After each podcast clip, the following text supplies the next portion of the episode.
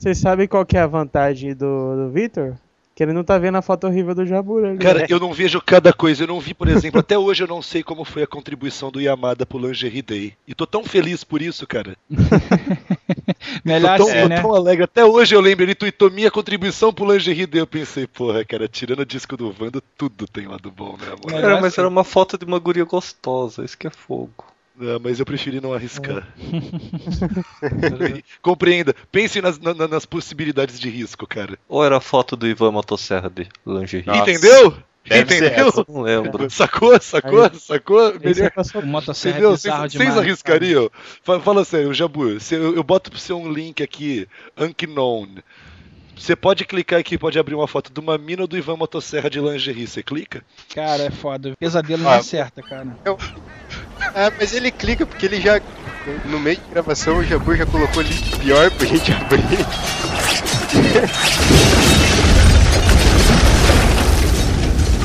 Do what you want, cause a pirate is free. You are a pirate. You're hard fitted indeed. Being a pirate is a wretched deed. Do what you want, cause a pirate is free. You are a pirate.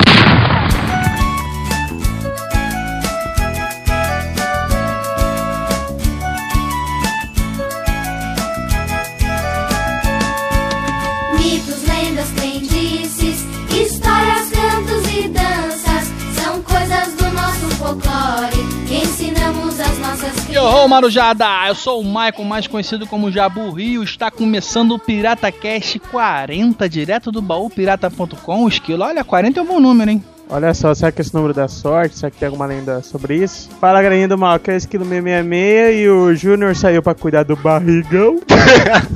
Piada tá ficando velha. Então, o outro pirata que temos aqui é o Não, Clevers. o outro é o reserva, né? Quase falou reserva, vai. É, tem mais um aí, né? Ah, mas e aí, Jabur? Quem que tá com a gente hoje? Ó, Nós estamos com dois convidados aqui hoje. Primeiro é o Yamada, lá do Papo Lendário. Seja bem-vindo, Yamada, seu primeiro Pirata Cast. Muito obrigado. Pra quem não me conhece, eu sou o Juliano Yamada, do Papo Lendário, do site Mitografias. E pra ser mais específico, eu sou aquele que fala quase dormindo no cast. Hum, ok. Não durma aqui, por favor, tá? Estamos aqui também com o capa do Cego em Tiroteio. né? Galera, tamo aí.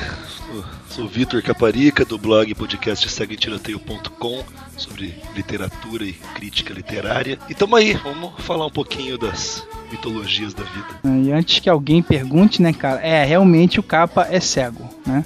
Então. É, o no- nome do blog não é só um trocadilho. E, e, assim, a gente tá até, né, cara? Estamos começando aqui o papo e estamos impressionados, porque o capa em off aqui fez umas coisas que a gente falou, cara, não dá pra uma pessoa cega fazer, né? Mas, whatever. Eu ainda tô no nível 2 de ninjutsu. Quando eu chegar no 5, eu ganho o badge de Lucas Radaeli. tá virando a lenda na podosfera, Luca, né? Mas vamos lá, vamos falar sobre o que hoje, Esquilo? Olha aí, dia 22 de agosto tá chegando. E pra quem não conhece, dia 22 de agosto é dia do folclore. É, agora outra coisa, ô, ô, Cléo, o folclore, é, dia 22 de agosto é só aqui no, no, no Brasil? Ou algum, algum outro lugar do mundo é comemorado também o folclore? Como é que é? Você que fez essa pauta, você sabe de alguma coisa? Olha aí, cara. Então, eu não posso dizer de certeza, mas eu tenho quase certeza que esse 22 de agosto ele é comemorado especificamente aqui porque o brasileiro ele criou uma, uma afeição muito maior com, com o folclore, né? Por causa da literatura e da e até mesmo da televisão depois de um tempo do que lá fora. Lá eles tratam não tratam como folclore em si, né? Como um apanhado de tudo. Eles tratam as lendas isoladas, né? É, e as escolas tem, é, escolas primárias tem que fazer a semana da vergonha alheia, né? que manda a molecadinha fazer aqueles trabalhos, aquelas apresentaçãozinhas. Se vestir de saci, se vestir de. Pois é, dançar a musiquinha do Bumba Meu Boi, essas coisas. né? tem que ter a semana da vergonha alheia para as criancinhas aprender a ser gente. Sério, né? eles apresentam toda o, todo o folclore brasileiro de uma maneira meticulosamente planejada pra gente pegar raiva, né? É. É, rapaz, eu, na verdade eu nem sei como é que hoje é, tá rolando isso nos colégios, né, cara? Porque muita coisa acaba que, que é abandonada, né, em detrimento de algumas tradições que estão surgindo aí. Mas vamos bater um papo sobre isso logo após a musiquinha.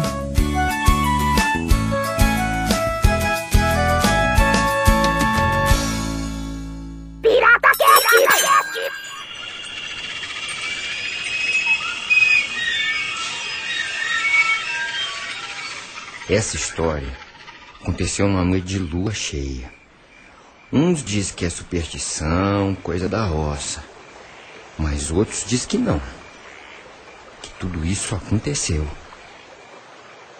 Quem esteve lá me contou essa história assim. E disse: Juro que vi. Como a gente sempre faz no começo do podcast, a gente tenta definir o assunto que a gente vai tentar abordar, né? Ah, o nosso definidor oficial, o nosso explanador oficial, vamos colocar assim, é sempre o Júnior, né, cara? Por ser nosso advogado, uma pessoa de muitas palavras. Ele não tá presente. Muitos gaguejos também, né? Ele não tá presente, mas o Cleverson está e fez o dever de casa, ou não sei. Fez, ô Cleo? Fiz, fiz um pouco, mas você quer deixar subentendido que eu tô tapando o buraco do Júnior, é isso mesmo? Exatamente. Com essa piadinha velha, você pode começar a definir o que é folclore. Visão. Então, Tapando o barrigão. é. então, folclore é, a gente pode definir que é um conjunto de mito, né, ou lenda, que é passado de geração para geração. É, isso independe de se, se é passado de forma escrita, forma literária, né, já nos dias de hoje normalmente é forma literária, ou se é de boca a boca. É, na maioria das vezes, né, nessa definição de folclore, eles colocam aquelas histórias que eram criadas mais para dar, para dar medo nas pessoas ou para como forma de aviso, para para fazer elas evitarem fazer alguma coisa, né? Uma dúvida, surgiu agora, já que é, você falou isso aí. Fábula, uma fábula que tem a moral da história, poderia ser considerada uma espécie de folclore? Pode, cara. Eu acredito que pode, se bem que fábula é um negocinho um pouco diferente, né? Porque fábula é, via de regra, é com, com personagem animal, né? Tipo, animal animado, em que, com, com feições, um, com características humanas, né? Falando ou andando em duas pernas só e tal. Então, tipo, foge um pouco do, do que tá dentro do folclore, que é lenda ou mito, que às vezes é com um ser mágico ou até mesmo um ser humano de verdade. Queria adicionar duas coisas. Primeiro, que o folclore, quando a gente ouve essa palavra folclore, acaba remetendo direto pro folclore brasileiro. Mas não, ela é bem diversificada. Por exemplo, a que a gente. a mais popular de todas, que é baseada em folclores que são passados de pai para filho e tudo mais, só muito tempo depois foi, foram agregados em livros, é o mitologia nórdica. Elas eram contos histórias passadas de pai para filho e muita coisa se perdeu. E o segundo, que as fábulas elas se misturam com folclore. Você tem as fábulas mais fantásticas, fantasiosas, com a participação de criaturas mitológicas. Você tem fábulas mais para ensinar, ensinar moral, como Pedro e o Lobo, João e Maria e outros, até os Três Porquinhos. Pode ser uma moral. Eu acho que é importante a gente colocar a diferença aqui entre alguns termos, porque o folclore é uma palavra que veio para o português numa tradução meio livre. O folclore em português não é a mesma coisa que folklore em inglês. Folklore é exatamente isso que vocês estão dizendo. Folclore narrativo, lendas. Agora, folclore, por exemplo, na própria definição brasileira pela Carta do Folclore Nacional, acho que é esse o nome do documento que trata das diretrizes culturais para tratar do folclore brasileiro, parte do princípio de que folclore nacional é sinônimo perfeito de cultura nacional. Então a festa de São João, uma dança popular, também são folclore. Então folclore não é só narrativas lendárias. Folclore é todo um arcabouço cultural de uma população ou de um grupo social, do qual as narrativas lendárias carregam toda uma bagagem de mitos e ritos históricos.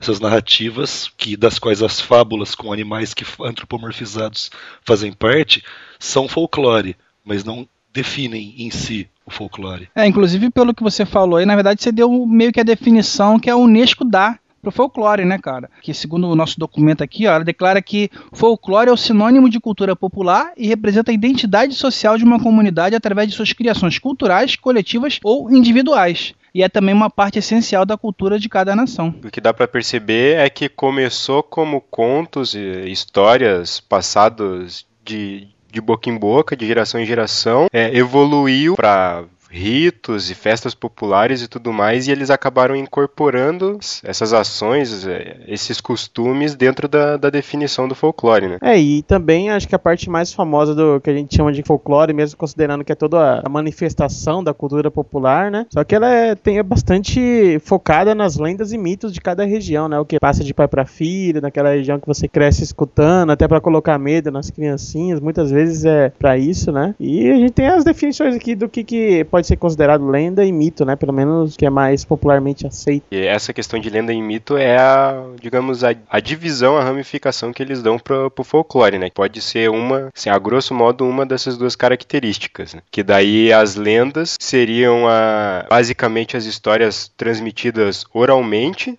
né? via de regra sem registros, mas nos, nos, dias atuais é difícil de, de lenda não acabar não tendo registro, né? O que caracteriza elas é que misturar um fato real ou histórico com um acontecimento é, fantasioso. Sobrenatural e tal. É, a lenda, ela tenta ir dar alguma explicação para algo sobrenatural, algo que você viu e não, não, não tem uma explicação lógica para dar, acaba se tornando uma lenda. Que muitas vezes vai dar origem às famosas lendas urbanas. Uma definição acho que mais produtiva, acho que acaba funcionando para mais casos para diferenciar mito de lenda, é que ambos são representações de valores simbólicos aceitos por um grupo cultural e transmitidos via de regra pela oralidade, mas o mito ele está numa categoria um pouquinho diferente da lenda, porque o mito ele é um valor cultural, simbólico, que se manifesta socialmente através do rito. Então você tem, por exemplo, o mito da ressurreição de Cristo e o rito de não comer carne na Sexta-feira Santa. Todo mito, todo, todo valor simbólico cultural expresso na forma de um mito, ele implica em um rito social, alguma coerção formal de hábitos sociais que representa, de alguma forma, reflete valores daquele mito. A lenda, por outro lado, ela manifesta esse valor social não na forma de um rito, mas na forma de uma narrativa. E não só para representar coisas sobrenaturais, mas você tem, por exemplo, a lenda de João e Maria, que não se propõe a explicar nada sobrenatural, ela só propõe a ensinar para as crianças que não vale muito a pena andar sozinhas na floresta. Muito dessas lendas e fábulas vem, vem isso, né, para dar uma um ensinamento, né, para as crianças ou para as pessoas em geral. A própria o Pedro e o Lobo, quase todo dia você vê alguém citando, ó, tá, tá igual o Pedro Lobo aí, ó. Vai chegar uma hora que alguém não vai acreditar em você. Pois é, tá? uma carga, toda uma carga pedagógica, uma carga didática envolvida na formação de lendas e de alguns mitos. É, E no caso, pelo que eu entendi, pelo, pela definição que você deu aí, capa, é, os mitos é que vão gerar essas festas, muitas vezes, é, como, como rituais para celebrar determinada é, divindade ou para assustar elas, para elas não chegarem, oferendas, essas coisas assim, né? Justamente, daí vai de, de tudo. Até vocês devem já ter visto em casa de vó, isso era mais comum quando a gente era criança, aquelas estátuas de madeira que chamavam-se de carranca, serve para espantar os maus espíritos. Aquilo é uma manifestação de mito, de alguma maneira, porque é um rito você ter o, a, organizar a posição dessa, desse objeto. Ele sempre ficava na sala da casa. Aí ele vem também e ficava na proa dos navios. Isso, assim, e né, ele ficava na sala da casa da avó de todo mundo aqui, com a cara apontando sempre para a porta. Isso não é coincidência, isso não é aleatório. Isso é uma manifestação ritual de uma presença mítica que a maior parte das pessoas já até perdeu a, a origem desse mito. Acho que a avó de nenhum de nós aqui faz a menor ideia de por que a carranca espanta espíritos e da onde veio essa ideia, mas ela viu, dizem que faz. Tinha na casa da avó dela, né, cara? Sim, e aí basicamente festa de São João, fogueira, isso é tudo a mesma coisa, é manifestação ritual de uma de uma presença Que mítica. eu tenho um dragão apontado pra porta da minha casa. Isso aí protege, protege, protege. Dragão japonês ainda por cima. Dragão de bronze. É, tem gente que até prefere pegar dragão, né, cara? Então, é Deixa o dragão apontado pra porta também pra ver se vai embora. Exato. E ver se não se espanta ou atrai outros. Eu, eu acho que os mitos e lendas, assim, pra mim, eu, eu co- acho que começa a ficar bem interessante quando eles começam a ser coincidentes, né? Em regiões diferentes do mundo, ou do próprio país, e você vê que a lenda é meio parecida. O próprio Boitatá, lendas de cobras gigantes, lendas de lobisomem, tem um monte por aí. Daí eu acho interessante interessante. Até gosto quando tem programas do Mitografias que eles falam sobre isso, né? Diferentes versões de, de lendas parecidas pelo mundo. As lendas dependem da forma como foi feito o registro. Para quem já leu sobre o Heródoto ou já leu coisas do Heródoto, vê que ele mistura muita coisa que ele diz ter visto ouviu com influências divinas, que nem a famosa do Batalha dos 300 de Esparta, nas Termópilas, que diz que até os deuses estavam envolvidos e tudo mais. Outra coisa, em relação aos mitos que geram ritos, vou dar um exemplo mesmo, que o mais famoso é, por exemplo, o Dia dos Muertos, no no México e em outros países hispânicos, que é basicamente uma celebração em relação à morte. Que no caso finados, né? Aqui no finados, mas a celebração ela muda completamente. Aqui no finados é uma é um feriado. É mais uma homenagem aos mortos. Exato. O Dia dos Mortos no México tem toda uma aura meio sobrenatural, de Uhum. influência, não sei Em o né? alguns casos eles chegam até a desenterrar os mortos. Para alguns, inclusive, nesse ano será o dia que começará a se espalhar o vírus Solanum, né? Que é o vírus dos zumbis, né? O Jabur tá esperando por isso, né? Porra, rapaz, vai ser foda o dia que você vê o primeiro zumbi comendo um cérebro no meio da rua. Tu vai, puta que pariu. Ai, ai, ai. E podcast de zumbis foi há dois, três anos atrás. A gente vai botar o link no post. Nossa, Isso aí, ataque de oportunidades. Que... no próprio amiguinho, hein? Um, dois, feijão com arroz. Três, quatro, feijão no prato. Cinco, seis, falar inglês. Sete, oito, comer biscoito. Nove, dez, comer pastéis. Tem umas características aqui pra considerar uma um fato quando ele começa a ser folclore. Folclore. Ô, palavrinha nova, hein? o, o fato para ele ser considerado folclórico aqui, que são pra- basicamente quatro fatores, né? Tradicionalidade, dinamicidade, funcionalidade e aceitação coletiva, né, Clevers? É, são, são as regrinhas que eles deram pra, digamos, facilitar o, o registro, né? Porque, como a gente já citou algumas vezes, agora é praticamente impossível você conseguir ter a questão da, da oralidade só, né? Não, é aquilo. é, não tem como, por exemplo, eu invento uma história agora e, ah, isso já tá no folclore nacional. Existe as lorotas hoje, né? Que o pessoal, que é- tem gente até falando no podcast do Guia do Serrote lá, que as, loro- as lorotas vão passando de um lado pro outro e começa a virar lenda, né? Mas lenda mesmo de coisa sobrenatural, misticismo, eu não, não vejo muito mais hoje. Você diz tirando aquela do iPad 2 no É, Facebook. então, ó, rumores, hein? Concorre. tudo na categoria lorota.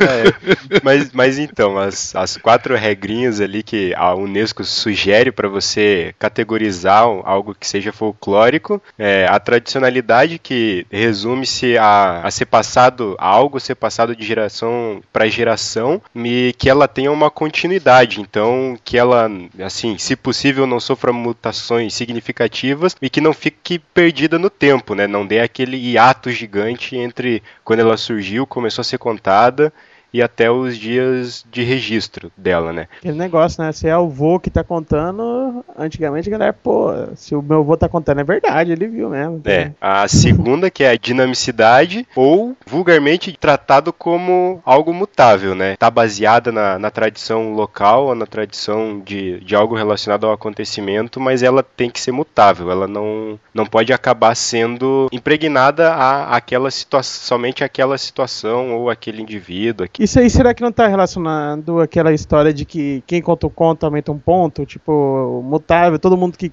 conta a história aumenta um pouquinho, deixa ela mais extraordinária, alguma coisa assim. adaptar também, né, cara? Muita gente adapta de acordo com o que quer mostrar, do que quer proibir, de repente. Então, É, mas é que aí acaba é, desvirtuando essa questão do mutável, porque assim, ela pode ser mutável, né? Deve ser mutável, como por exemplo, a personalidade folclórica é o lobisomem, né? Ele foi um, um conto mutável, né? O que a gente vê aqui, o que a gente conhece daqui é diferente do que acontece em outros países. Quando eu li esse, essa definição da Unesco de tradição, funcionalidade, aceitação e dinamicidade, eu me ative nessa contradiçãozinha, olhei e falei tradição e dinamicidade. Eu, eu achei, a primeira vez que eu li, eu fiquei assim.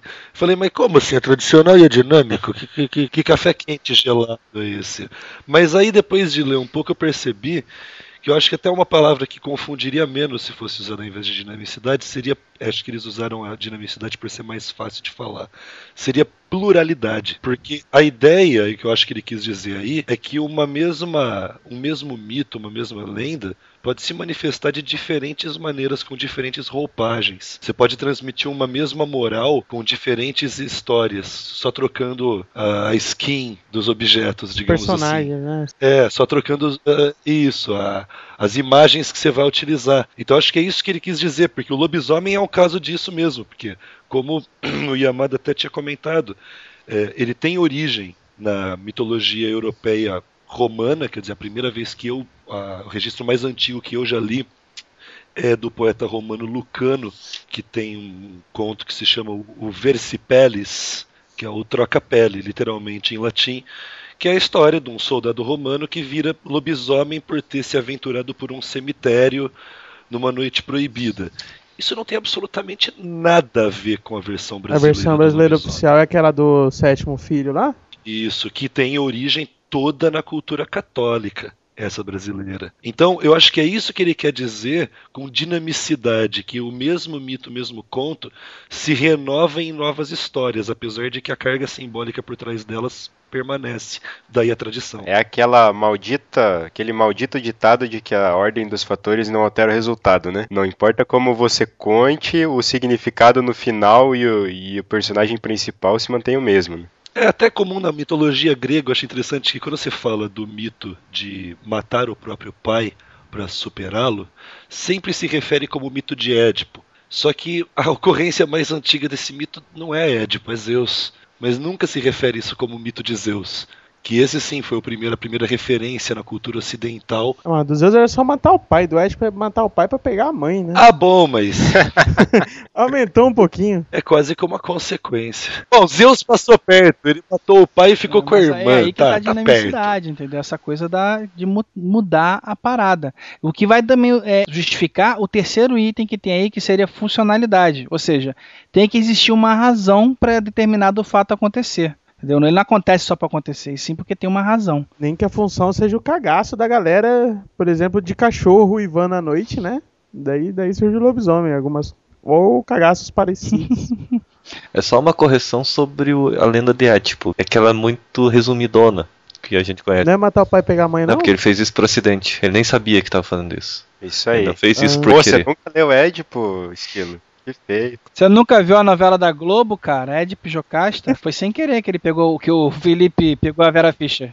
Olha a referência do Ela é muito mais longa. Ele se cega quando descobre, quer dizer, ele se arrepende bruscamente. Ele mata o pai sem saber que é o pai. Que ele na verdade fugiu porque o oráculo falou que ele ia matar o pai e para ele o pai adotivo era o pai verdadeiro. E ele não queria matar o pai adotivo. Encontra o pai verdadeiro por acidente numa briga de trânsito, mata ele e acaba indo para a cidade, encontra. Trânsito de bigas. assim. Exato, bem isso. É isso aí. salva da esfinge, mata, mata a esfinge, casa com a rainha que estava sem o rei, o rei tinha mo- morrido. Um tempo depois investigam, descobrem que ele matou o rei e também descobrem que ele era o filho do rei. Então, aí é que tá, não descobrem, ele descobre. Isso que eu acho mais legal. Eu costumo até comentar que Édipo Rei é a primeira peça de literatura policial do Ocidente. Porque ela é uma peça de literatura policial. O protagonista é um investigador, o próprio Édipo, que está investigando seu próprio crime. Mas o que fica no folclore é justamente isso, cara. É o Por isso que é o folclore. ó. Fica, Pois fica é. essa novela da Globo. o, o complexo de Édipo que todo mundo gosta de falar, né? Então, mas o, é que o Pablo não tá aqui, porque o complexo de Édipo que os psicólogos falam mesmo é, é esse, né? De se apaixonar pela mãe. Pablo ele é, é da, da escola de Jung. E o complexo de, Maria. de Édipo é da escola de, de Freud, é freudiano. Todo mundo sabe que o Freud só pegou uma parte da, da lenda de, de Édipo e usou. Ah, que nem a Ele gente. pegou aqui, a parte que interessava pra ele. né? E ele não fez uma análise literária de Édipo Rei, ele só usou o exemplo para mostrar que, olha, isso é uma constante que já não é tão nova na humanidade. Na verdade, o Freud, ele foi só um jornalista dessas revistas contigo, né? Que pegou um detalhezinho da vida e saiu explorando, fez uma fofoquinha, né? Nossa! o cara definiu. Puta que pariu. Xingamentos para Jaburri. A- a- aprenda psicologia com Jaburri, cara. Tá vendo? Ó, como vocês citaram aqui, ó, porque a gente falou hoje é, do complexo de Édipo, também tá em cima desse aceitação coletiva, né? Mesmo o Édipo sendo uma lenda muito maior, a prática generalizada, né, o que foi aceito por, pelo coletivo foi essa simplificação da lenda, né? É que nem a lenda da manga com leite. Ó, a aceitação coletiva diz aqui, ó. Deve ser uma prática generalizada implicando identificação coletiva com o fato, mesmo que aderido das elites. Esse critério não leva em conta o anonimato que muitas vezes caracteriza o fato folclórico e tem sido considerado indicador de autenticidade, pois mesmo se houver autor, desde que o fato seja absorvido pela cultura popular, ainda deve ser considerado É, folclore. que aí eles abriram mão da, daquela característica que antigamente, como só era passado de geração em geração no boca a boca, você acabava perdendo a informação de, A de autoria, quem né? era o autor. Então ele ficava anônimo, entendeu? E isso tornou-se uma característica do, do ser algo folclórico. Mesmo se for um autor conhecido, se ele for aceito pela popularidade. Isso, agora sendo, é um sendo folclore. aceito pelo, pelo povo, eh, não importa que tenha al- algum autor registrado. Olha o sapo dentro do saco, o saco com o sapo dentro, o sapo batendo papo e o papo do sapo soltando vento. Olha o sapo dentro do saco, o saco com o sapo dentro, o sapo batendo papo e o papo do sapo soltando vento. A voz- as, as avós de vocês contavam umas histórias assim pra vocês, tipo, não pode estar na frente do espelho quando dá relâmpago, que senão a boca entorta. A minha avó contava, mas me- meio assim, sabe? Ah, o povo fala isso aí, A saca? que eu mais ouvi era do não, não ficar vesgo no vento, que daí o- o olho não volta. É crendice popular, né? Já não. É Não pode tomar banho quando tá relampejando. Tem sempre umas coisas, cara. Cara, tem uma que é- tem até um que científico, que é não fazer careta na frente do ventilador. Pode fisgar mesmo um nervo e te travar. Mas daí, por que o ventilador, cara? Então, mas essa não é uma lenda muito antiga, né? Cara, o ter ventilador, já tem quase 100 né? anos. Então, mas por que tem que ser o ventilador? É a mesma coisa que você assoprar o apontador e ele fica cego, né, cara? Nossa. O, evento deve- o, o vento, cara, deve acrescentar um efeito mágico na parada. Não, sei. mas aí é a umidade da- do seu cuspe que pode É ir, alguma né? coisa em relação ao resfriamento do nervo e tudo mais, ele trava. Tra- Ele contrai e não, e não volta à posição original. É falta de rei. Falta de- Pra minha avó tudo era falta de rei. Já tem registro médico de gente que teve que fazer a operação. Tem, eu já vi, eu já vi. É bizarro, mas é assim, é um em um bilhão, assim. Deve ter uns dois que ficaram assim no mundo. Aconteceu uma vez, já é o suficiente pra tua mãe falar pra não fazer. É aquele negócio que a gente até conversou naquele podcast lá sobre sorte e azar, né? Tipo, pode ser que não aconteça, mas você vai ganhar alguma coisa fazendo? Ficando vesgo de frente pra um ventilador, né, cara? Pra quê? Pois é, pra que, que você vai fazer isso? não dê sorte pro azar, cara. Não tente, a não ser que você vai ganhar dinheiro fazendo essa porra. Não, então não faz, Eu cara. só quero deixar registrado uma coisa aqui que vocês falaram de vó e vô. Eu nunca tive nem avó nem avô. Hum.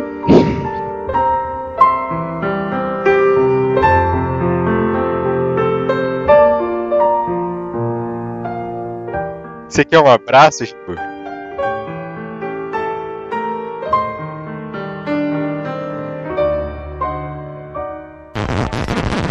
Cravos de Jó jogavam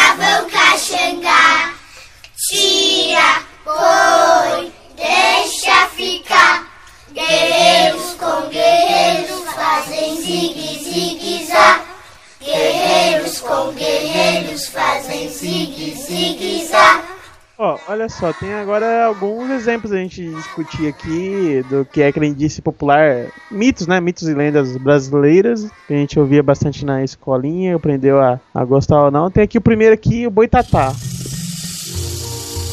Boitatá, o espírito da cobra de fogo, é o protetor das florestas e da natureza e incendeia aqueles que ousam queimar inutilmente campos e matas. 22 de agosto, dia do folclore. Boitatá que não é um boi, né, cara? Cara, eu não sabia disso, maluco. Na hora que eu vi essa parada aqui. Ah, mas vocês são muito fracos do que a escolinha de vocês era muito ruim, cara. Eu sempre soube do Boi tatá, boitatá. você pensa que é um boi, maluco. Porra, é um boi, boi tatá. O nome do boi é tatá, entendeu? É, exato. É tipo o boi da cara preta. Pois é. Cara, o boitatá é classificado como dragão. Como o único dragão brasileiro. Nossa. É, ele é um réptil que cospe fogo, né? Então podemos dizer. Eu lembro, eu não sei, eu nem li a lenda que você colocou aí, mas tinha. Eu lembro que na lenda tinha um- uma cobra fêmea e uma cobra macho. Daí tinha um nome pra, pro boitatá fêmea e, a, e o macho. Daí tinha uma briga que eles subiam na montanha e tal. Daí a, a fêmea engolia o macho, que até é meio derivado da, da lenda da sucuri, né? Porque a sucuri mata o macho, né? Que ela é muito maior, muito mais forte e tal. O, o boitatá que eu, que eu encontrei ali, assim, em vários lugares até, é que eles falam que, a- que a- o primeiro registro realmente do, do que veio a se tornar o boitatá, que naquela época não tinha esse nome, é em uma das cartas do padre José de Anchieta. Tem- se forem atrás da, da carta dele, tem um texto assim, é bem, é bem poético, assim, bem bonito de você ler ele descrevendo a aparição do, do tal do boitatá, né? Que nada mais é que uma cobra gigante de fogo que ele naquela época eles avistavam muito na, na beira do- dos rios, dos lagos, né, na, Ou, achar, ou achavam que avistavam, é, né? na, na beira da praia e tal, que ateava fogo e que cegava quem chegasse perto ou quem olhasse para ela. Agora quer que eu conte o lado científico? É, então, eu ia, eu ia falar exatamente isso. Pra falar. Na verdade, eles realmente avistavam. Ah, é, sempre é gases do pântano, né? É, é sempre a solução.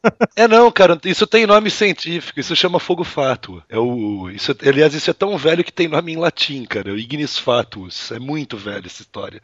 Mas por que o fogo no meio do mato vai virar uma cobra gigante, cara? Primeiro porque só acontece, só vê isso acontecer à noite, por causa da temperatura necessária para a reação. De noite você vai ver essa reação que vai gerar lampejos de fogo que somem e aparecem esféricos assim, que sobem até uma certa altura e dissolvem. Então não é que eles achavam que viam fogo, eles achavam que viam a cobra. É, isso, isso esse negócio do, do fogo fato e tal, do- dos gases, acontece muito em, em lixão que não é bem feito hoje em dia. Eu já vi isso, você Culpa da Rita. É, você passa, passa, no, passa no lixão e volta e meia dá um- uns. sai uns fogos assim, porque eles enterram muito lixo e tal, e daí vai decompondo e tal, gás metano, tererel, tererel. Acontece em cemitério. Então, não acontece mais. Acontecia em cemitério antes de se ter o hábito de jogar a famosa pá de cal em cima do, do caixão. Aqueles, já ouviu essa expressão que é pá de cal para enterrar alguma coisa? Pois é, a pá de cal é exatamente isso. Você joga uma pá de cal para não gerar fogo fato.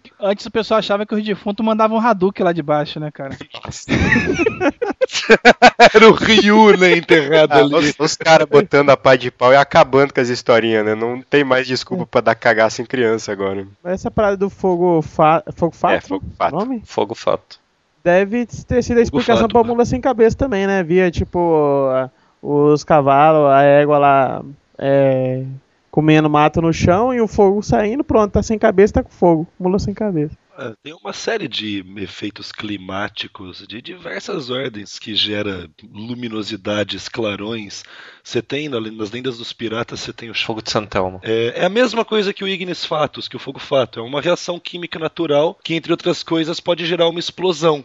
Cara, o fogo Santelmo ele é um princípio meio parecido com o do fogo fato, mas o problema é que você precisava de uma. Um, Mas daí é no- nos mares, nos né? mares. Você Eu acho, eu acho que tem que envolver Isso, é ferro, barcos, né? Não? É, os mastros de ferro. Então você tem uma argola luminosa em, em volta do mastro e os caras saíam do barco, olhavam pro alto e viam aquela argola luminosa e se assustavam. E geralmente tinha uma explosão, uma explosão seca.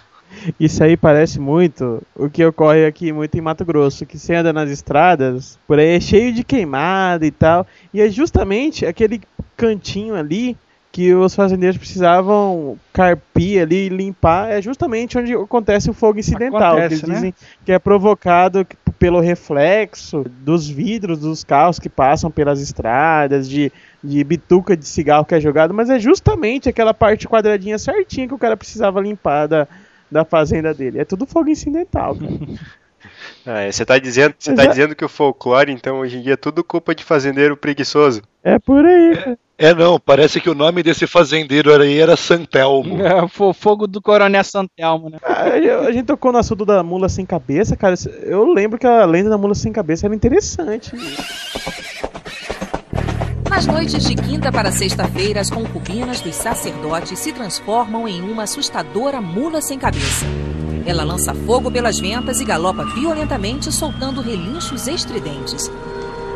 22 de agosto, dia do folclore. É Alguma coisa de mulher que é abandonada. Não, moleque dormiu com o padre, moleque né? deitou com o padre, cara. É, tem, tem, Ah, du- tem é. duas vertentes da história. um, que ela vem, tem origem hispânico-portuguesa, né? E a que eles mais contam é da mulher que, que dormiu com o padre, e daí ela é amaldiçoada em se, se transformar num monstro, né? Pô, como se, um, como se um cavalo fosse um monstro, né? Com fogo na cabeça, pô. É, então, ficou característico com o, com o fogo na cabeça, né? Só que tem vários relatos e outras vertentes da história que acabam relatando que a mula sem cabeça ela é um animal normal e completo, com cabeça e tudo, entendeu?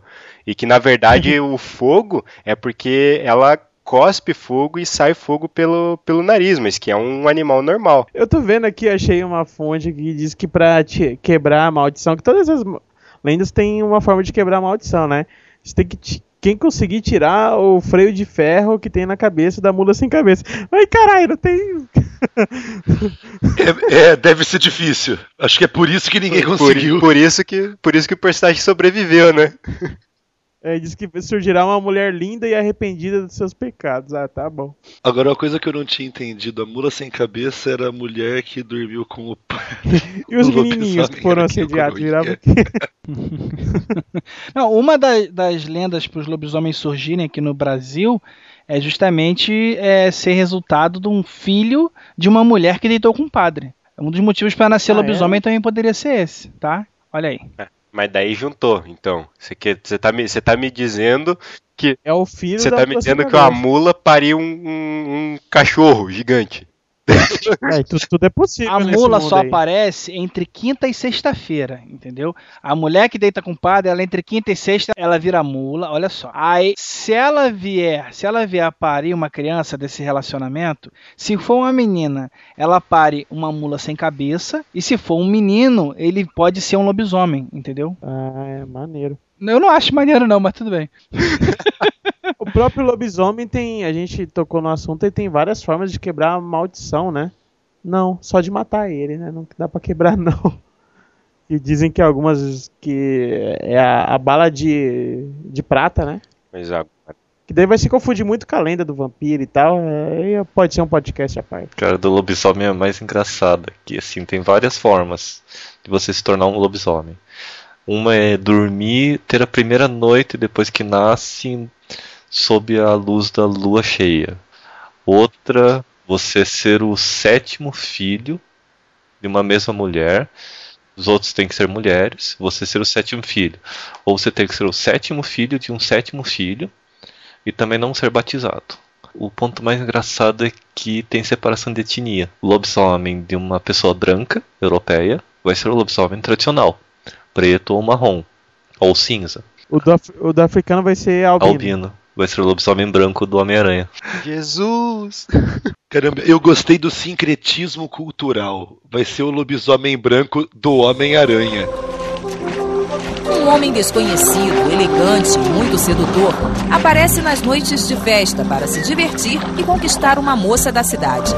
Ele leva a jovem para a beira do rio, onde costuma engravidá-la. Antes do amanhecer, ele desaparece, transformando-se novamente em boto e deixando para trás a moça apaixonada.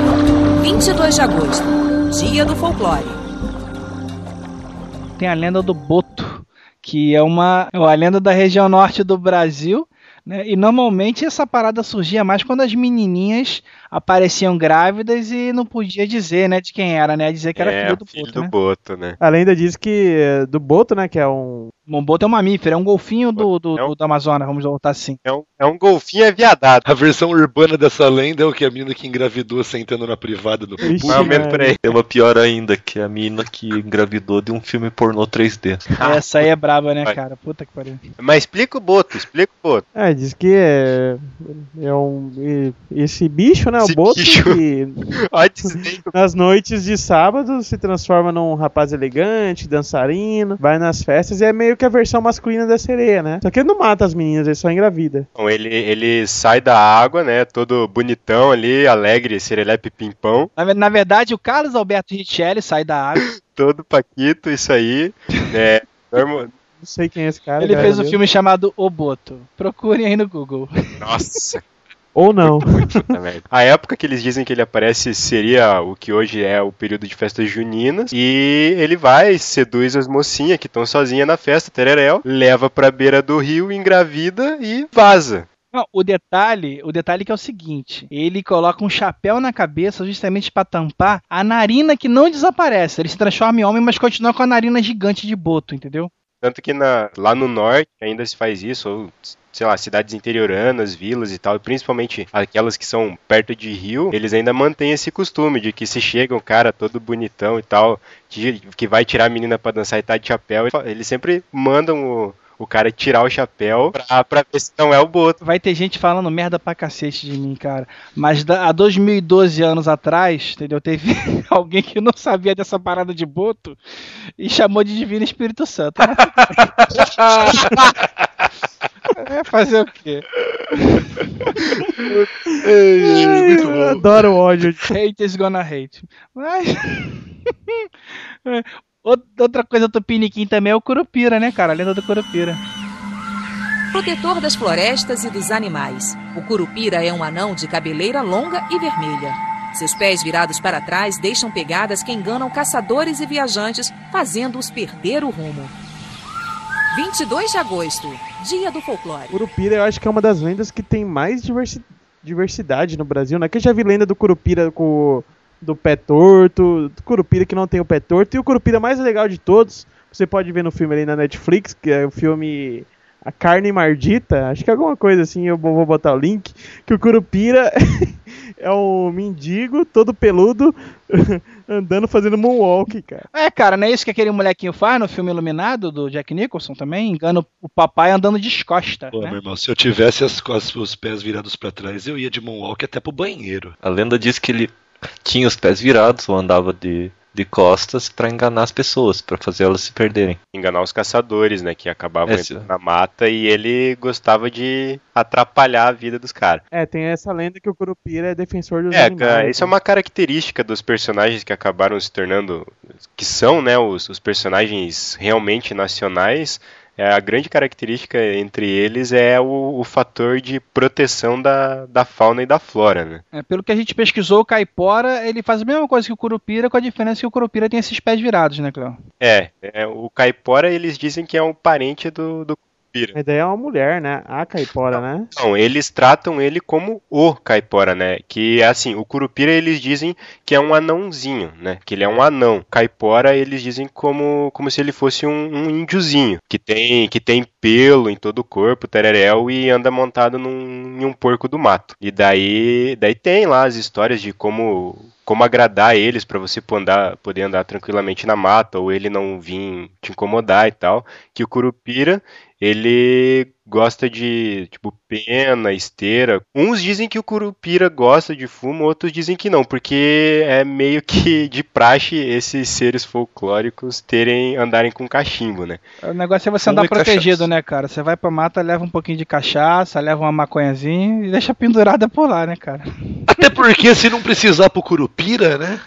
Pois O é, cara né, já cara? fuma, né? Se bem se que o cara também fumar, ele vai enxergar curupira em tudo quanto é lugar, né? Vai. Também tem isso. O, o Curupira tem aquelas paradas de deixar oferenda pra ele não, não fazer merda e tal. Sim, Que eu sempre desconfiei Sim, dessas então, paradas então foi o que eu falei, que é a oferenda, na verdade, não é pra ele não fazer merda, é pra ele não vir atrás de você e te incomodar, entendeu? Que seria lá, deixar pena, esteira ou cobertor, né? E dependendo do, de onde você vá ver a, a origem da história, o relato, eles falam de deixar um rolo de fumo também. E o caipora é deixar o, o rolo de fumo pendurado na corda. Imagina que eu aquele velho fazendeiro sem vergonha que mora ali na beira do bosque. O cara vai toda noite andar de costas ali, deixar as pegadas de costas, e de fim de semana ele só passa pra pegar as oferendas, tá ligado? É, eu não sei se isso acontece no Brasil inteiro, mas assim, aqui, onde eu morei, interior de São Paulo, aqui em Mato Grosso, a gente chama caipora aquele cara que fuma pra caralho. Aí fala, fala "Ê, caipora, hein? Não pode fumar nem com a porra. É, que é a, é a característica do, do ser, né? Porque a moral de deixar o fumo pra ele é que ele vai parar onde você deixou a corda de fumo. pra fumar. Enquanto tiver o fumo, ele vai ficar lá fumando e daí você pode andar no meio do mato. Então a, a moral é quanto maior a corda de fumo, melhor.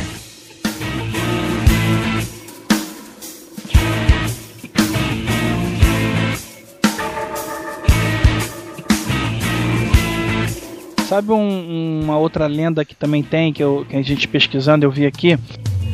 Cuidado com a cuca, que a cuca te pega e pega daqui e pega de lá. Eu imaginava que a Cuca era coisa do Monteiro Lobato, né? Coisa do, do Ah, sítio do ela Pica-Pau. Amarelo. É, olha aí, ó, um maluco dizendo que a Cuca existe. É, existe no folclore. É, pois é.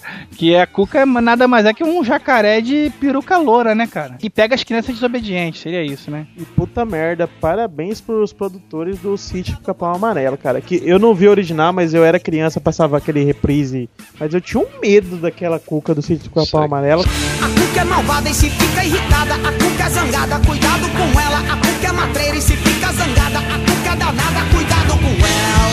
Cuca, ela não é exata, ela é representada de várias formas. A forma mais conhecida é do jacaré, mas ela é praticamente uma doppelganger. Ela pode se mudar de forma.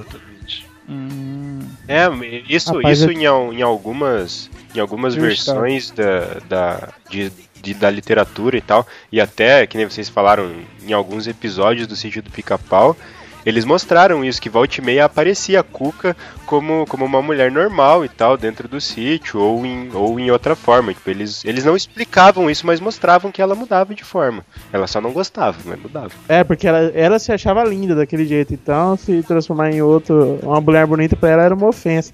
Mas eu, eu tinha medo, que aquele bicho era muito feio, aquele, aquele boneco que vestia, e tinha uma trilha sonorazinha, né, bem tenebrosa. Eu não, eu não falo a música em si, eu falo a trilha mesmo, assim, detal, era... Pô, gente, nome da, nome da mulher tá até na, na, na, na- letra É. de Verdade, Nenê, né? que eu venho pegar. Caramba, né? gente. É, aquele rou- roubava Não, isso, isso né? mostra como pai e mãe é um povo sem noção, né? Que eles cantam a música da cuca pra fazer a criança dormir. Pô, eu não vou dormir nunca, caralho. Antes de 1990, cara, antes da década de 90, não existia politicamente correto, cara. Então todas as cantigas basicamente eram pra assustar a criança, pra aterrorizar a criança, pra ela desmaiar e parar de encher o saco. Se liga, Nana Nenê que a Cuca vem pegar, papai foi pra roça, mamãe foi trabalhar, você tá sozinho, vai se fuder. É. É que nem falaram, é que nem falaram no Nerdcast, né? Não pensa no capeta que ele aparece. E boa noite. Boa noite. Mas, cara, eu vivi minha infância numa cidadezinha de 3 mil habitantes, né? Chama Anhumas, lá no interior de São Paulo. Velho, lá tinha uma mulher que ela era maluca e teve três filhos malucos. Na minha época, esses caras tinham uns 30, 40 anos e vivia pela cidade. Daí, o pessoal da cidade inventou uma, umas lendas sobre ele para as crianças não chegar perto, já que eles eram malucos, né? Não sabiam o que, que eles podiam fazer. Deram o seguinte: um comia coração de criancinha, o outro bebia sangue. E o terceiro não lembro exatamente o que ele fazia, que ele era meio sumido, não aparecia tanto. Mas os outros que andavam todo dia na rua, eu tinha que ir pra porra da escola a pé, passar pelo maluco que bebe sangue e pelo maluco que come coração. As criancinhas da minha cidade eh, cresceram assustadas, velho. Que o povo não pegava leve nas lendas, não, cara. E, e essas lendas de mexer com criança é o que mais criatividade da galera inventa, né? Desde o Homem do Saco, o mais simples, né? Que qual- qualquer mendigo que passava com um saco grande na rua virava Homem do Saco. Né? gangue do palhaço. É, que meio querendo ou não, é, é essa característica deles contarem tanto essas histórias absurdas pras criancinhas, é que a gente conhece tanto e acaba gostando até hoje, né? Porque a gente lembra tanto, se incomodava tanto, que marca a pessoa e ela cresce lembrando disso. Eu né? acho que forja o caráter. É, Eu acho que se, que se perdesse essa característica de fazer contar pras crianças, cara, muita coisa tinha se perdido ou tinha se descaracterizado, que não ia ter tanta importância como tem hoje. Cara, mas é relativo, tem coisa que deveria assustar e acaba não surtindo tanto efeito assim. Por exemplo, Com uma carapuça vermelha que lhe dá poderes mágicos, esse negrinho de uma perna só diverte-se espalhando gado, entrançando crinas de animais e assustando os viajantes solitários. O Saci Pererê é astuto, danado e muito abusado. Mas se você conseguir roubar-lhe o chapeuzinho, ele dará o que você pedir. 22 de agosto. eu sempre quis do pegar um saci pererê, cara. é, E eu, eu assim, Você já pegou, já, já jogou peneira em Já. em redemoinho? Eu já joguei. botava cara. assim, tipo, se você via um redemoinho, eu tentava pegar uma garrafa e uma peneira. Mas eu achava que era incompetência. eu também minha. achava quando eu era moleque, tipo, pô, vou pegar um saci, eu nunca consegui, né? Joguei várias Mas vezes a vocês peneira. já e- Puta descartaram merda, eu mesmo sou a hipótese de ser incompetência de vocês? É, né? É. Mas aí também que peneira que você jogava? Aquelas de mão? Pequenininha, de cozinha? É, aquela de cozinha. Não, tem que jogar aquelas, tem que jogar aquelas grandes Tem que de feijão. de pegar saci, né, meu irmão? Porra.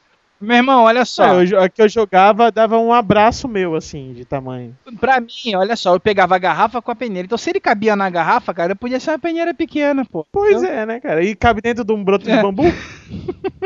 E, e o City era escroto, né? Que o Saci aparecia do tamanho de um, de um guri normal e depois aparecia ele dentro do bambu também, né? Tipo, ele diminuía e aumentava de tamanho. Ele era o Homem-Formiga. Tomava aquela pílulazinha do Chapolin. A origem do Saci, ele era originalmente representado como um índiozinho de uma perna só. Não, não me pergunte por quê. Até que ele tivesse uma ereção, né? Aí, É, aí é você que tem familiaridade Eu não com sei onde, eu não sei onde você faz suas pesquisas de antropologia, não, viu, Jabru? Mas eu não, tá, não tava informado desse aspecto. Continuando. Aí depois de um tempo ele foi modificado pro negro de uma perna só, né? E o capuz E o vermelho. capuz vermelho. Não me pergunte quando surgiu isso. Alguém, não- alguém tem noção dessa. dessa Não- de onde surgiu isso? Não, cara. Eu E- dei uma pesquisada e nunca descobri isso. O Monteiro Lobato, para quem quiser se informar mais, ele teve um estudo que ele publicou em 1918, eu acho, para adultos, não é literatura infantil, não, é um, um- um levantamento cultural bem detalhado, bem extensivo, chama-se, acho que é o Saci ou o Saci Pererê. E vai ali recolhimento de depoimentos culturais. O cara fez um trabalho de etnografia genial nesse livro, que tem muita informação. Quem quiser se informar vai achar uma fonte muito confiável ali. Agora vamos passar a receitinha de como pegar um saci. Agora vocês vão entender. apre- vamos aprender. Já. finalmente, 23 anos na cara. Receita- Tava na hora já. Receita do Monteiro Lobato? olha só, passei esse tempo todo, agora eu com 35 anos vou pegar um neguinho só pra mim. Olha só que beleza, hein? Oh, era o sonho do Jabur. Tudo que você queria era um neguinho pra você, hein? Eu vou, vou engarrafar o neguinho, vamos lá. Então vamos realizar. Primeira coisa que você tem que pegar é um- uma peneira daquelas grandes, só que a peneira tem que ser trançada à mão para formar, desenhar aquela cruz. Pô, aí a parada começa a dificultar. Era o que eu tava. Então, quando tá desenhada a cruz, aí beleza. Você espera o rodamuinho aparecer e joga a peneira em cima do rodamuinho. Aí, Eu achava que eu, que eu não pegava porque eu nunca alcançava o topo do roda não, é só jogar em cima, mas tem que ter a cruz. É. Aí pra você jogar na garrafa, você pega uma garrafa, aquelas de cachaça normal. Só que a rolha, você tem que desenhar Agora, deixa eu uma te perguntar, pra cruz. você, pra você pegar mesmo, você tem que beber primeiro o litro inteiro de cachaça, né? É, eu acho que é, pra deixar a garrafa vazia. Você entendeu? Tem que ser aquela garrafa de Minas, cachaça de Minas, Daí com quando ela rolha. estiver vazia, aí você vai. Aí você pega. Beleza. Aí quando você levanta um pouquinho a peneira, enfia a garrafa lá embaixo. Aí lá embaixo, Olha a frase solta. Viu o gargalo? e coloca a rolha com a cruz desenhada. Aí você prendeu o saci. A pergunta que não quer calar. Por que alguém queria prender o Saci, né? Pergunta pro Jabur. Pergunta pro Jabur. O Jabur tem, tem os sonhos eróticos com saci, eu não vou entender porquê. Mas o objetivo de pegar um saci é se você conseguisse pegar o chapéu dele, o saci ia fazer todos Se você o quiser. que você quisesse. E o saci tinha Os seus desejos mais tórridos. Agora, agora essa, essa parada do- de desejo, de engarrafar e tudo mais, não tem muito a ver também com o gênio da lâmpada, cara? Essa coisa de você prender um gênio e você ter o, o seu pedido atendido? Cara, o gênio surgiu mais ou menos na área da Etiópia. Então ele é muito parecido formalmente com o Saci. Tanto que na Etiópia vai querer o quê? O gênio negão. Tá, vale falar que dependendo de onde você for pesquisar, eles, eles te dizem que ou o Saci era malvado, ou ele era bonzinho, ou ele só era um, um troll desgraçado que gostava de zoar. É, o que eu mais ou- ouço falar é desse dele ser um pentelho mesmo. Mas é sempre, é sempre um perneta. É, se- não, a característica dele é sempre igual. É porque parece que acham pegadas do mesmo pé, entendeu? Não vê o, pé direito e o pé esquerdo, é sempre o mesmo pé. Mas eu, eu já conversei, cara, com um cara de sítio, assim, que jura que acordou e o estábulo, assim, tava todo bagunçado e o cabelo do cavalo trançado. Agora eu não sei se existe algo natural que faz o Tem, cabelo do, tem, do tem, cavalo tem. Tem trançar. um tipo de carrapato que faz isso. É, tem, É, mas tem a então- garrafa de cachaça que o filho da puta bebeu, cara. Tem também moleque filho do caseiro. E foi fazer a festa com a égua lá e trançou. Puta merda. Aquele molequinho então- que vão, vão traçar a égua, a vaquinha, Exatamente, o cara já quis, o cara quis dar um charme a mais pra égua. É, Mas uma, uma coisa que eu vi ali e que fez eu lembrar muito do que eles dizem sobre, sobre vampiros e até aparece em alguns filmes e tal, é que eles falam que se você estiver sendo perseguido pelo Saci, é você jogar vários cordões com nós, que daí ele para e ele só continua enquanto é, depois que ele desatar todos os nós. Se for um nó de marinheiro. Eu pensei que você ia falar que era pra dar uma rasteira, cara. Eu achava uma filha da putice do caralho. dar rasteira no pé, tá maluco? Vocês sabem, Dá uma rasteira no Saci. vocês sabem que tem uma versão bonitinha dessa história do, do nó do Saci que eu li uma vez há muito tempo, quando eu era criança, eu ainda lembro bem. Na história do Chico Bento, do Maurício de Souza, contava que quando você perdia alguma coisa era porque o Saci tinha escondido. E aí um caipira lá ensina pro Chico Bento que ele tem que pegar um pedaço de palha seca e dar um nó, que nem se fosse o pipi. Usando essa palavra no gibi, porque aí ele não ia conseguir fazer xixi enquanto você não devolvesse a palha pra ele. Pra ele desatar o nó. Você, dava o nó e dizia que enquanto ele não devolvesse a sua coisa, ele não, você não soltava a palha. Ó, isso aí me lembrou a crendice popular que eu sei que eu e o Jabur a gente acredita e tivemos que explicar pro Júnior esses dias, né? Que é o dedinho do cachorro dragão. Como é que é isso? Você faz um, faz um aquele ganchinho com o dedo indicador. É com mindinho, com mindinho. mindinho. Eu já vou com o dedo indicador com mindinho. Eu, eu, eu faço, eu faço com mindinho, que daí é mais difícil, que o mindinho é mais fraco, né? Funciona, cara. Você, você vê um cachorro fazendo cocôzinho na rua, aí você pega seu amiguinho, cada um faz o, com o mindinho, faz um ganchinho. Aí vocês trançam o ganchinho e, E fica puxa. puxando. Enquanto vocês ficarem puxando, o cachorro não consegue cagar, mano. O bicho fica rodando. Não caga. Então, eu- Mancada, velho! É que sério, funciona. com o animal. Coitado do bicho, cara. O cachorro fica lá sofrendo, sofrendo, não. O mano, eu queria que hora que eu, eu queria que a hora que o Jabu estivesse tentando cagar, viesse dois malucos no banheiro, puxar dedinho na frente dele. Caramba! É, porque, na verdade, é porque quase todo cachorro de rua é meio ressecado, né? Porque só come tranqueira e tal. Daí o pessoal andou fazendo. Algum maluco inventou e, foi- e viu que demorou, falou: olha, Ah, não, eu também não ia conseguir me concentrar com dois malucos puxando dedinho na minha frente, velho. Caramba, né? Pô, que droga! Todos temem ouvir o canto de Yara, a fascinante sereia de longos cabelos loiros. A melodia irresistível atrai os homens para o fundo das águas, de onde eles nunca mais retornam. 22 de agosto, Dia do Folclore. Tem a lenda aqui da Yara, que é a sereia do, do Rio Amazonas, né? brasileira. Da sereia brasileira. Uhum. Mãe d'água. Mãe d'água é conhecida. Eu já vi aqui em Cuiabá, em Mato Grosso, falar mãe d'água. É.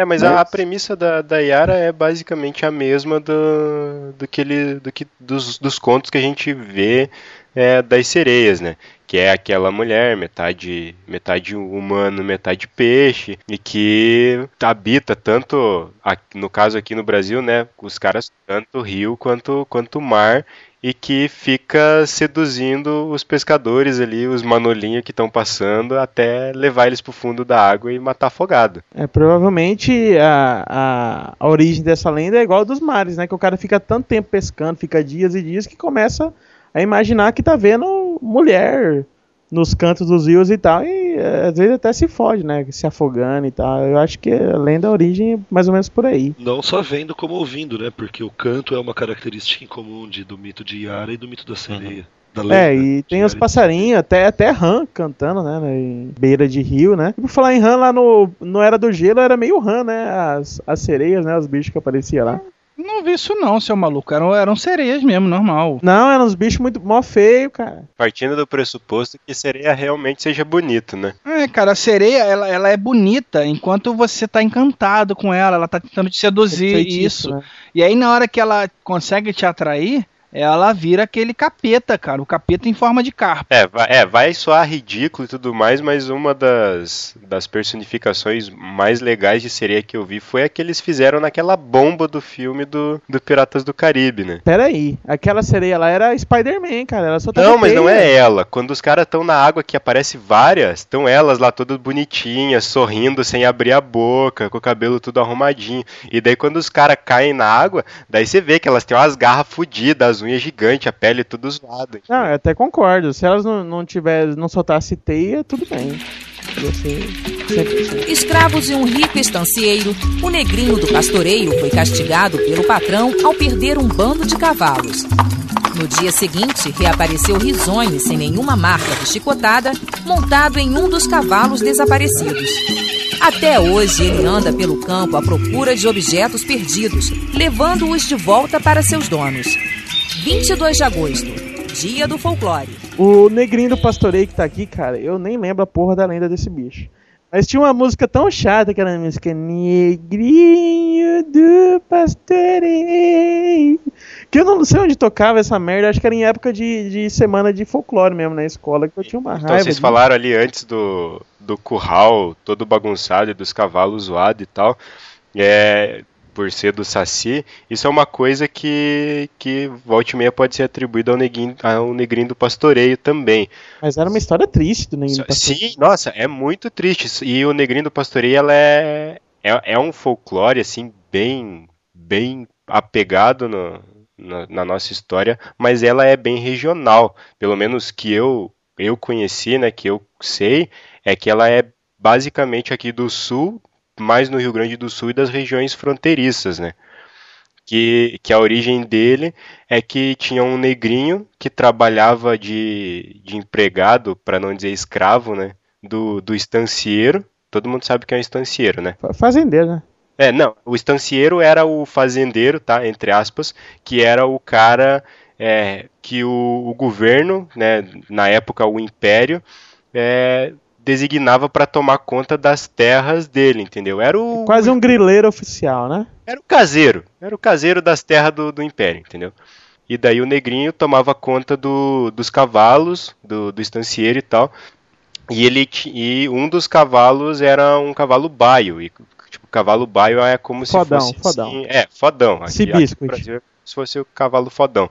E daí ele deixou Aí varia um pouco. Uns dizem que ele deixou o cavalo baio fugir, e outros dizem que ele perdeu todo, todos os animais que estavam na tropilha, entendeu?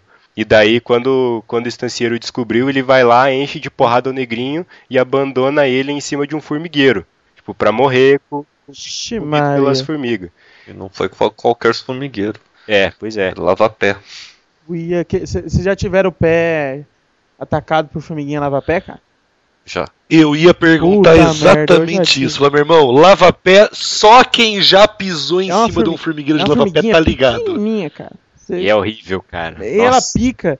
E, É ela, uma e ela é bem tóxica. desesperadora. Porque ela forma aquela, aquele, aqueles volumezinhos na Não, a pele. reação estamínica, a reação estamínica é na hora, assim. Picou, inchou, Dói, doeu. e elas atacam em grupos grandes, entendeu? Por isso que é lava-pé, porque não vem uma, vem um monte que enche teu pé. É, não, ninguém, ninguém nunca levou uma picada de lava-pé na história. É sempre de 20 pra cima. Eu já tomei picada de, de, de formiga, essa saúva, né, cara? Que você chega a ver aquela garrinha dela Não, fechando. essa uva é grandona, a lava-pé ela é minúscula. Pois é.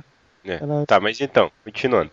E daí, depois que ele abandona o negrinho e tal, ele volta uns dois, três dias depois lá pra ver o corpo, sei lá, desovar o corpo, qualquer coisa assim. E o negrinho não tá mais lá.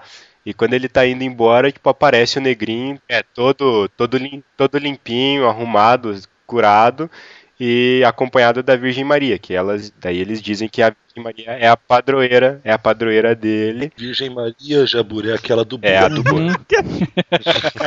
E daí, junto com ele, aparece todo, todos os cavalos que o cara tinha perdido. Então, daí volta e meia, quando, quando tá. Quando eles fazem lá, o pessoal sai pra cavalgar, ou estão acampando, ou qualquer coisa assim, que eles veem uma tropilha de cavalo passando ao longe, ou ouvem os cavalos. Ou ouvem os cavalos correndo de noite, ou ouvem os cavalos, tipo, uriçado no estábulo e tal, eles dizem que é, que é o negrinho passando. Aff, Maria. É triste, mas é uma Macabra, das histórias que, eu, que eu mais gosto, É mais cara. complexo, assim, né? Da gente contou até agora. É, e que não tem muito moral, né? Tipo, moral é não, não maltrate os outros, né? Assim, Não jogue as pessoas em formigueiros. Pois é, assim, é muito. Muito pontual essa moral, entendeu?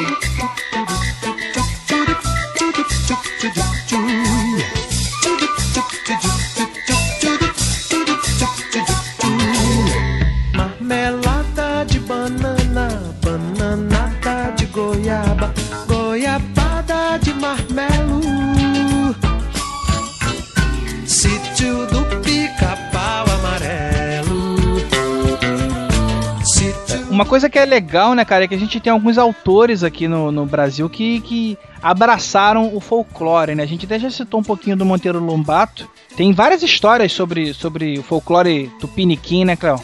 É, ao meu ver, o, Monteiro Lobato ele é o, a maior, o maior expoente dessa, dessa inclusão do folclore nacional na literatura, porque querendo ou não ele foi o estopim para levar pro povão, né? Fazer ficar interessante, digamos assim.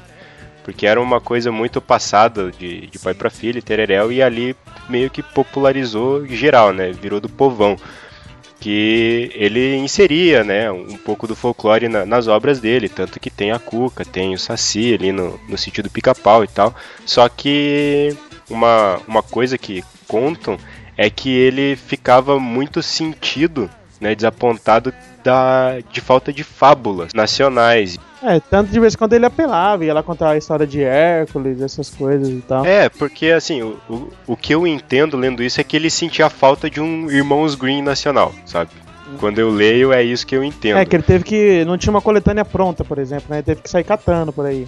É, na verdade ele escreveu, né? Ele deixou meio de lado as histórias ali do sítio, lá das caçadas de Pedrinho, Tereréu, Tereréu, que são excelentes, cara. Se, se não leu, tipo, é Na obrigatório. verdade, ele meio que começava uma história grande, um arco grande, e botava várias fábulazinhas dentro dessa história grande, né? É, mas ele depois ele acabou lançando um livro só que partindo do princípio da, da característica dos personagens do sítio, por exemplo, as tias lá, a dona Benta e a tia Anastácia, que eram quem contavam as histórias para as crianças, e daí dentro dessas histórias ele inseria as histórias do folclore, ele escreveu um livro só, que é lá as histórias da tia Anastácia, que é como se fosse memórias dela, tipo, como se fosse o livrinho que ela usava para contar as histórias para as crianças.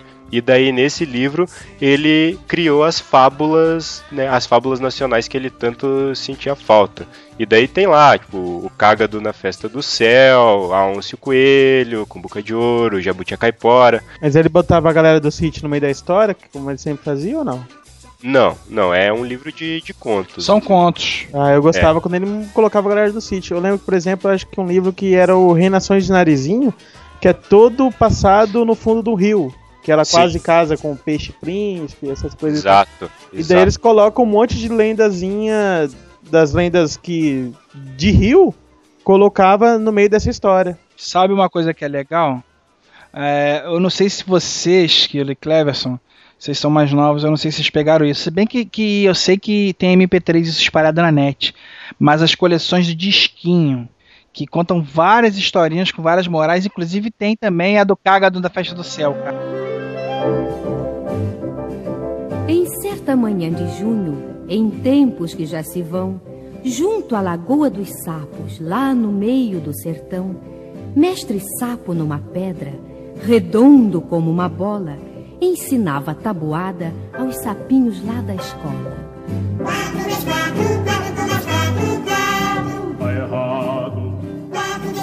Eu, eu tinha isso, cara. Sona- sonatinha, coleção de Eu esquinho. tinha, eu cara. tinha isso, cara. Mas assim, uma coisa.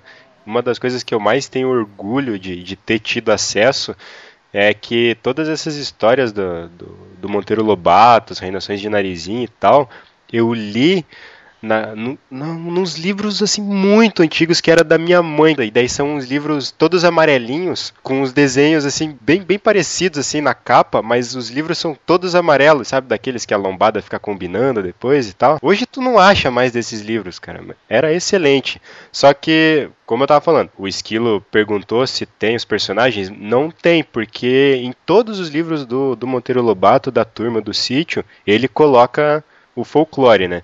E esse livro do, da tia Anastácia é como se ele tivesse materializado aquele livro que a tia Anastácia tirava da prateleira para contar para as crianças dentro do outro livro, entendeu? Sabem o que a J.K. Rowling fez com os contos do bardo, sei lá eu o que? Lançou um livro. Que era referenciado, ela lançou o livro. Que é o. Entendeu?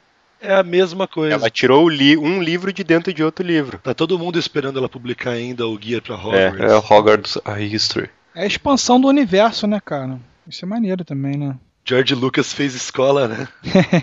o Reinações de Narizinho é o que começa, mas é uma coletânea de contos que começa a, a mitologia do sítio do Pica-Pau Amarelo e introduz esses personagens como a Narizinho, o Pedrinho, Dona Benta e Tinastácia. Mas o que eu acho interessante mencionar do Monteiro Lobato é que, além dessa característica clara dele de lidar com o epos, com a oralidade, com a narrativa, com a lenda transmitida oralmente, que as histórias da Dona Benta e Tia Anastácia eram sempre orais. Cleverton comentou que ele trouxe o folclore nacional para a literatura, mas ele fez até mais que isso. Ele talvez tenha sido precursor da nossa literatura do que a gente chama de intertextualidade. Porque nas histórias do Monteiro Lobato, você via o Saci Pererê brincando com o gato Félix, enquanto o Peter Pan conversava com o Marquês de Sabugosa. Ele se apropriava de, de personagens e histórias de, de famosos, o, o, País das Maravilhas. E se você vai pegar esses, essas obras, você vai descobrir que o Monteiro Lobato foi o primeiro tradutor de quase todas elas para o português.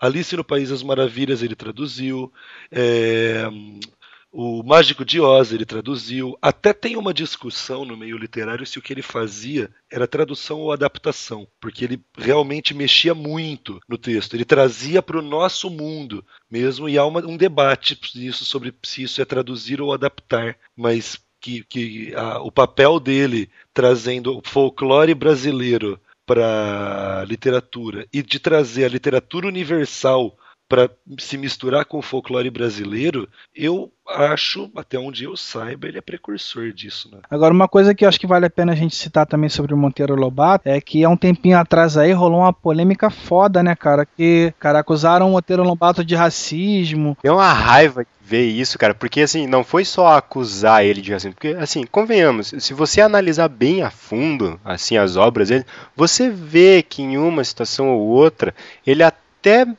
deixa entender que ele era racista, entendeu? Só que o problema foi que eles assim, tipo, falaram para tirar isso da, do acesso às crianças e tirar das escolas, sabe? Não usar mais para como material escolar. Cara, isso é um absurdo, meu. E vai, e vai até contra a defesa do racismo, que a partir do momento que você está querendo eliminar os fatos histórico-culturais que registram isso, você perde o próprio registro do, do racismo. Foi, é, é, é uma reprodução da época. A época, o racismo era uma coisa mais, assim, mais natural. Não é um registro cultural a obra do Monteiro Lobato. Você não pode apagar, né, cara? No máximo você pode tentar remediar. Você inserir notas dizendo, olha, esse texto aqui, nesse momento, exprimia realmente o que acontecia no Brasil naquela época, Isso, porra. Pô. E outra, meu, o primeiro, maior jeito de você repetir a sua história é não estudá-la, né? Pois é. Se você impede as pessoas de saberem o que aconteceu, elas vão repetir a história. Exatamente. E outra, assim, talvez eu esteja bem errado na, na,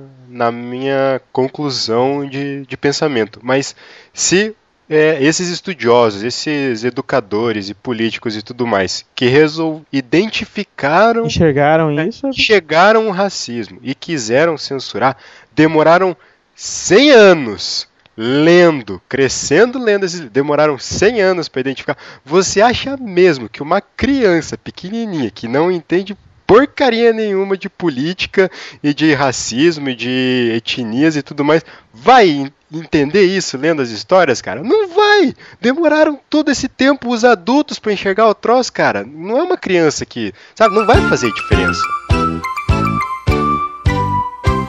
Sou a Mônica, sou a Mônica.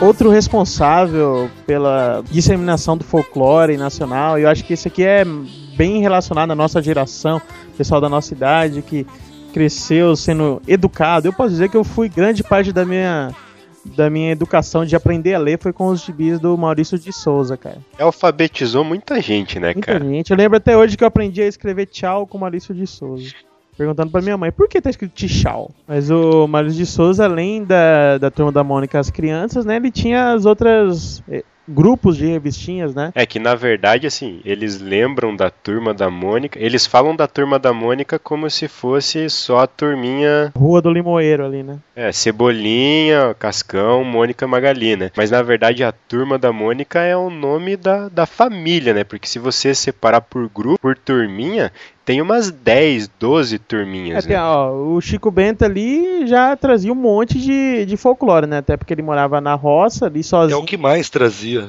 Na turma da Mônica, ele apresentava às vezes um pouco de folclore naquelas revistinhas especiais, quando tinha, por exemplo, Halloween, tipo, uma, uma revistinha temática de Halloween. A história Aí- era temática, né? Aí ele colocava alguma coisa, entendeu? Mas as que mais apareciam era a do Chico Bento, por ele morar no interior, na roça, então aparecia bastante coisa de, tipo, mula sem cabeça. Cada revistinha tinha pelo menos uma lenda ali, né? É, sempre, sempre tinha, cara, sempre tinha. São, são os famosos causos da roça, né, cara? Porque é onde, onde mais se, se procria essas coisas, né, cara? Porque o pessoal é mais humilde e tal, aca- acaba acreditando, comprando mais sabe a o que eu, sabe o que eu gostava do Chico Bento? Que ele era bem assim. Era ruim pra ele, mas gerava pra ver a criatividade dele que ele era uma criança solitária. Ele não tinha muitos amigos, por exemplo, na rua. É, Às vezes, na- o que acontecia nas histórias era tipo, eles enxergavam uma sombra atrás de uma porta ou alguma coisa se mexendo longe, e daí eles resolviam começar a correr, fugir daquilo lá, e daí desenrolava toda a história de como se tivesse alguma coisa atrás deles, e daí realmente aparece desenhado lá algum monstro, algum ser folclórico e tal, e daí no final da história aparece eles indo lá ver, tipo, era, sei lá, um cabo de vassoura com um balde em cima, sabe? Mas o, e o Papa Capim era a tribuzinha indígena que tinha ali na revistinha do Chico Bento. De vez em quando eles interagiam, mas Papa Capim era o índiozinho, que daí aparecia mais, tipo, Iara, o Saci, a Caipora, ou até Tupã. o Tupã, ou algumas fábulas mesmo, que daí são lá os bichinhos antropomorfizados, né? já a turma do Penadinho já era totalmente separada. A história não interagia com nenhum, nenhuma das crianças da turma, né? Até porque faz sentido, né? Se botar. Mas já apareceu mula sem cabeça na história do Penadinho. É, tinha história de múmia, né, cara? Caveira, essas coisinhas É, assim. e ficavam bem, Vampiro. todos bem carismáticos e que a gente Pô, gostava, a né? turma do Penadinho era legal pra caramba. A penadinha era bom, a gente perdia o medo dos monstros, né, cara? Das lendas, que o lobisomem era gente boa. Como é que era o nome do, do vampirinho? Zé Vampir? Zé Vampir. Vampir. Zé Zé Vampir. Vampir, Zé Vampir. é. Zé Vampir. Tinha aquela que era a cabecinha, era o. Canícola, que era só a cabecinha. Mas todo mundo tinha que carregar ele pra lá e pra cá, ele vivia resmungando, né? É, ele servia, ele servia de bola na brincadeira. Devem Futebol. ter feito, ao longo dos, do- do- dos anos que eu li Turma da Mônica, devem ter feito a piada do Shakespeare com Canícola umas mil Ah, vezes. sempre, sempre tinha. Jaqueta mangangá. Te afasta pra lá, boi velho nojento. Ei, boi! Ei, boi! Vamos dançar o boi, pessoal? Vamos! Ei, boi, ei, boi, ei, boi do mangangá. Ei, boi, ei, boi, ei, boi do mangangá. Quem não tem chaculateira não toma café nem chá. Quem não tem chaculateira não Agora tem uma coisa também que a gente não citou aqui e que eu não sei exatamente o que, que vocês conhecem, né? Mas são as festas populares, né? Que rolam. É, essa parada de, de- Tem os bois lá no, no Rio Grande do Norte, como é que é, cara? É o boi garantido e caprichoso. Isso. Né, tem muita festinha típica, né, cara? Que, que exatamente como o foi o, o, o Capa que falou no começo, que são começaram como ritos para combater ou para celebrar mitos, né? É, aqui tem, tem algumas, assim, porque Santa Catarina, assim, mais pro sul, é, é muita colônia portuguesa, italiana, alemã, hispânica, então vem muita coisa de fora, né? Tipo, uma que tem bastante aqui na época do Natal, que pega ali do, da semana do Natal e vai até metade de janeiro, é a tal da, da festa do boi de mamão, que é tipo, é tipo de Parintins, lá, né, que sai um cara fantasiado de boi e tal, aí tem o pessoal que vai dançando atrás, só que não é não é fechado, é como se fosse uma procissão, sabe? Vai o cara andando na rua e vai meia dúzia de neguinho atrás fantasiado dançando, batendo de casa em casa, tirando o pessoal de casa para ir andar junto com eles, dançar e tal, que se baseia mais na, na história do- dos reis magos e, e tudo mais. E, a, e o, o negócio do ser boi de mamão é que quando começou eles faziam o boi de mamão verde. Eu não sei se hoje continua assim, mas era feito de mamão verde. É, é bonito assim de ver. Eu não vejo muita graça, mas é bonito de ver. Uma coisa que eu acho interessante de se prestar atenção em festas populares é que se você distribuir elas no calendário e pre- prestar atenção, você ver que Não todas, claro. Mas a maioria delas está próxima dos equinócios e solstícios. Daí você vai atribuindo sentidos a essa comemoração da passagem de estação que pode chegar até o Natal. Mas originalmente a gente tinha poucos motivos para celebrar no, no começo da humanidade. A mudança das estações e as colheitas eram uma. É, o Bumba Meu Boi, Boi Bumbá mu- muda muito do, dos estados ali da região norte. Não tem muita. Qual que é o nome certo, não. Mistura tudo ali. Que é aquela a lenda do, de uma grávida que pediu pra comer a língua de um boi. Ah, essa É. que é a história? Eu nunca soube qual era a moral desse, desse negócio do. Não do tem muita moral certa, não. Se você for ver, você fica até meio. Ah, é Nunca só isso. entendi, cara. É, tipo, o fazendeiro tinha um boi que ele gostava muito, boi premiado e tal. Daí o cara era pobre mas- e a mulher dele tava grávida e a mulher ficou doida pra comer a língua daquele boi premiado. É, daí ele foi e arrancou a língua do boi pra ela comer, depois... É, a mulher sempre querendo pegar a maçã proibida, né, cara? Pois é. Ó, O boi Pra tá lá mim- premiado e ela quer arrancar a porra da língua pra comer. Fala sério. Uma festa interessante que tem aqui em Mato Grosso, eu não sei se tem em outros estados, que eles chamam de cavalhada. É parecida que ela relembra a, a disputa entre os mouros e os católicos, a briga lá no, na Europa, né? E tem os mouros eh, roubam uma princesa de um reino católico e os católicos têm que ir lá e recuperar a princesa. Quase uma história do Super Mario Brothers, né?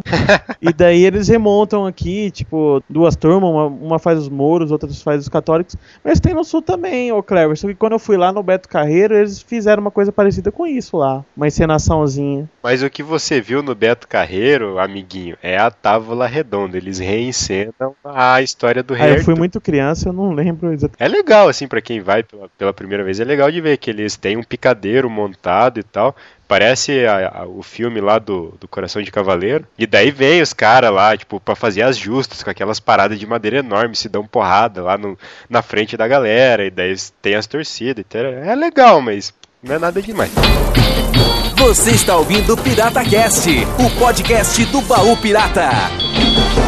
Balalão,